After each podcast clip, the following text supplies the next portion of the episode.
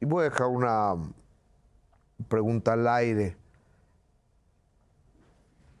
Al leer estadísticas uno se da cuenta que a las mujeres, sin importar su condición física, las acosan sexualmente en este país. ¿Te ha pasado?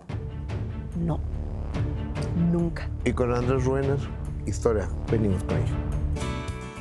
Paulina Mercado, pues le iba a dar vueltita a la pregunta, le iba a adornar. No hay manera. El señor Ruener, al cual nomás lo conozco en la televisión, dicen que es un monstruo. Yo no lo sé si lo sea o no lo sea, pero dicen que hay muchas mujeres que lo acusan de violentador, de violador, de un verdadero monstruo sexual.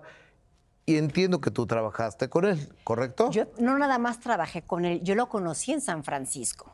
Él estudiaba un doctorado, él es doctor de la Universidad de Berkeley en San Francisco, California.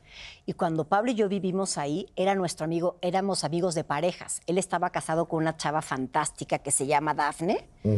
Y Pablo y yo estábamos juntos. De hecho, cuando estábamos en San Francisco nacieron sus hijos, Alejandro y David. Ok. Le decíamos Chimi y Churri, porque son gemelos. Ajá. Y éramos buenos amigos los cuatro.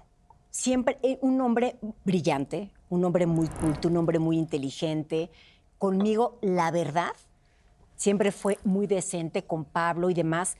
Y llegando a México, justo entré a trabajar a Proyecto 40, me dieron la oportunidad, Luis Armando Melgar, tipazo, muchísimas gracias, me invitó a trabajar ahí. Trabajé en el programa de Andrés Ruemer, el debate Pensar México y, eh, y en otro, no me acuerdo cuál.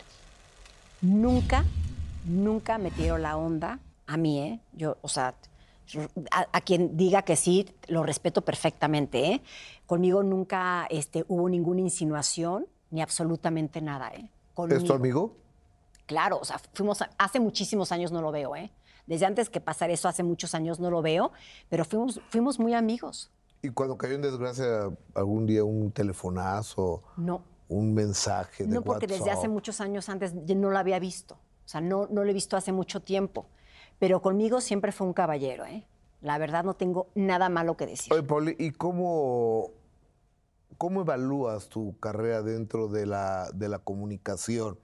Ante pararse frente a um, este aparato que es una cámara y lanzar un mensaje a un público heterogéneo que está del otro lado, pues luego uno no sabe a quién le está hablando y cómo le está hablando y si le está llegando, no le está llegando o, o qué onda, ¿no?